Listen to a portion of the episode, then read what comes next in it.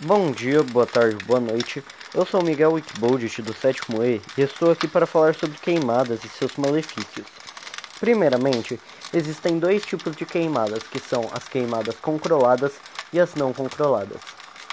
As controladas são aquelas que são usadas para abrir espaço para agricultura ou para abrir espaço para novas construções em regiões rurais.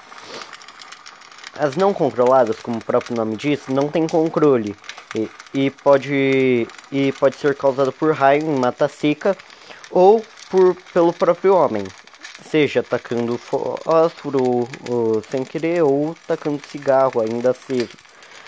Agora eu vou focar um pouco nos males das queimadas.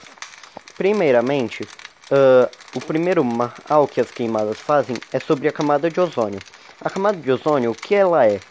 É uma bolha que envolve a Terra que nos protege dos raios super fortes do Sol.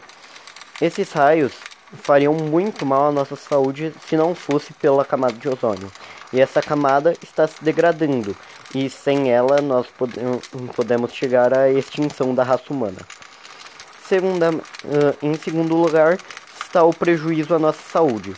E a fumaça de uma queimada pode ser tão, tão ruim quanto a de um cigarro, ou pode ser tão ruim ao pulmão quanto a de um cigarro. Então, uh, pode causar muito mal às pessoas que estão próximas.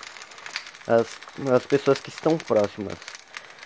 É isso que eu tenho a falar. Muito obrigado. Tchau.